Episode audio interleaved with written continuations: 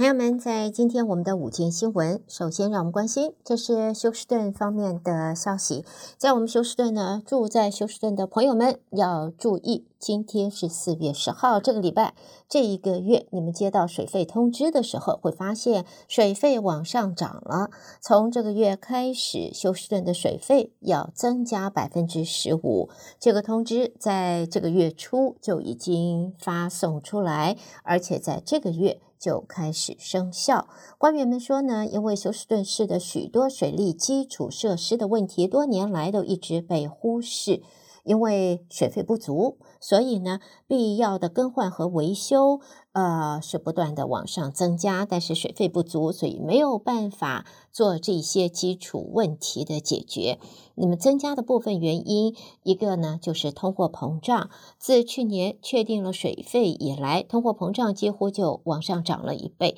有些地方朋友们可能有些我们的消费品啊，不是涨一倍，是涨了三倍啊。像是你的保险、车子保险或者是房子保险，这涨三倍都是有可能的。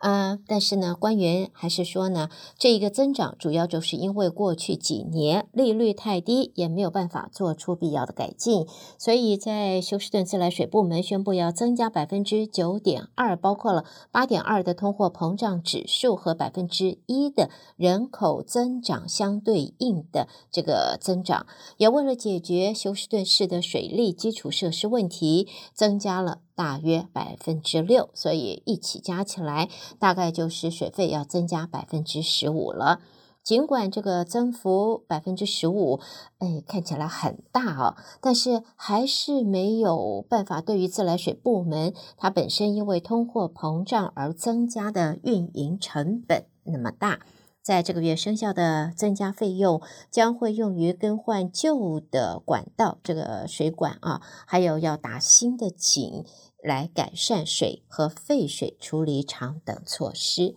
也就是说，休斯顿的朋友们，休斯顿的居民们，在这个月你们会看到水费会上升了。好，另外呢，我们在新闻方面呢，我们来看一下，在美国的华尔街的就业数字啊，华尔街今天开盘就往下掉。它的压力是来自在七号上个礼拜所公布的美国三月份就业报告，凸显出的是劳动市场还是很强劲，也引发投资人现在越来越担忧，就是联准会会继续往上调升它的利率。所以在这样子的情绪下边，今天华尔街一开盘，早盘就往下走了。好，接着我们也看呢，在美国总统的大选方面啊，现在现任总统拜登今天在呃电视节目，就是呃就是今日秀 Today 啊的里边已经证实，他打算竞选连任，只是还没有准备好正式的宣布。这也是他在针对竞选二零二四年任最为明确的发言。白宫是在今天举行年度复活节的滚彩蛋的活动。拜登在活动开始前受访，主持人先试探性的就问他是不是会出席明年后的滚彩蛋活动呢？拜登就说。呃，他计划再参加最少来个三四场的这个复活节的滚彩蛋活动，有可能的话还增加到五六场呢。呃，那么对于是否参加明年总统大选，拜登也回答就是计划参选，只是还没有准备好宣布。拜登和副总统贺锦丽都表示他们会携手竞选连任，而媒体也报道引用数条不具名的消息来源说，在拜登正式宣布前，数名白宫首席顾问也正在针对竞选活动做一些最终的决定。好，另外也看前美国总统川普啊啊、的案子。那么现在，川普因为封口费案遭到起诉，而亿万富豪也是慈善家索罗斯，他是一向被极右派人士是视为洪水猛兽。但是，美国前总统川普遭起诉，还是引发了新一波的仇恨心理，揭发了索罗斯相关阴谋论的美国事实查核员，现在被遭到波及了。川普和他的支持者是指控犹太裔的金融家索罗斯操控调查川普付给色情片女星封口费一案的曼哈顿地方检察官白爱荣。这样的指控是源于索罗斯捐给司法正义倡议组织，呃，而这个组织在二零二一年，他是支持白爱荣竞选曼哈顿地方检察官的。接着我们再来看的呢，就是消息人士表示，美国机密啊，这个机密外泄，在国防部的机密外泄之后，现在波呃乌克兰已经被迫得要改变他们的军事计划。一名接近乌克兰总统泽伦斯基的这个消息人士，他表示，美国国防部有关西方如何援助乌克兰反攻俄罗斯的机密文件外泄后，现在乌克兰是。不得不改变他部分的军事计划了。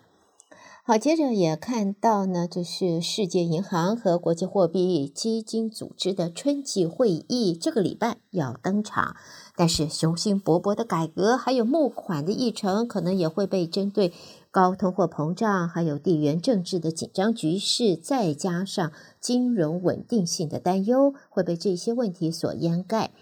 在 IMF 预计全球今年的经济成长率不到百分之三，而且未来五年内都会维持在接近百分之三的水准，这是九零年代以来最低的中期预测。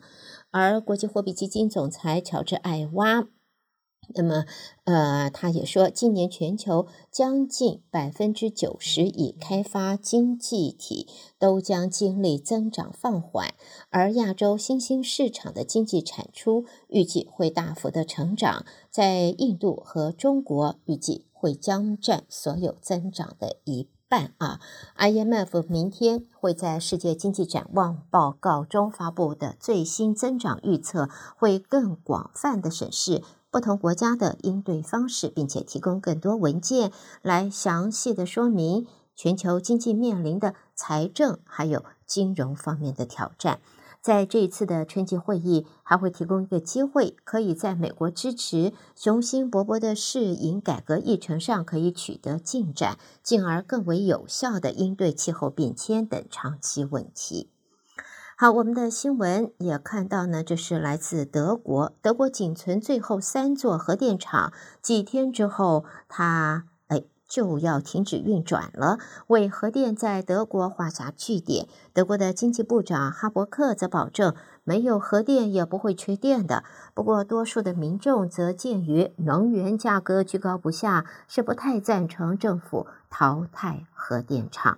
而能源价格居高不下，石油价格我们也晓得，七月份呃 OPEC Plus 减产之后，油价也会上涨。现在呢，有消息来源说，沙特阿拉伯国家石油公司向数个北亚买家承诺，五月份还是会维持对他们的石油合约供应，不受 OPEC Plus 在这个月初意外宣布减产的影响。根据资料，阿布达比国家石油公司也通知最少有三个亚洲买家，六月份石油供应将是维持不变，让大家能够安心一点。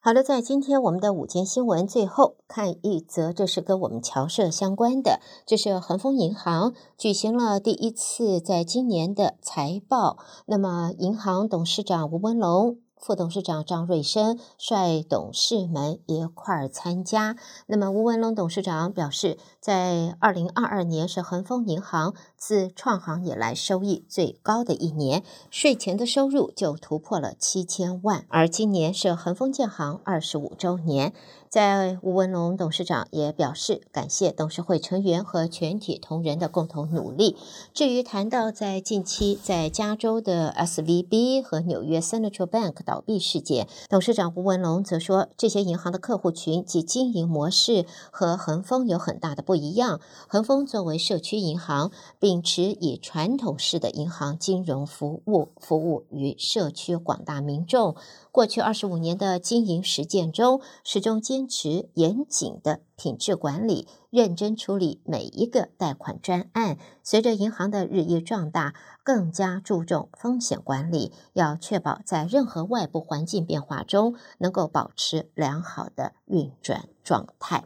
最后，董事长吴文龙则表示，特别感谢董事会成员以及全体同仁的共同努力。好的，朋友们，带给大家，这是今天我们的午间新闻。胡美健为朋友们啊、编辑播报，谢谢您的收听。我们要在这稍微休息一会儿，稍后我们再和大家一同关心，带给你接下来的精彩节目。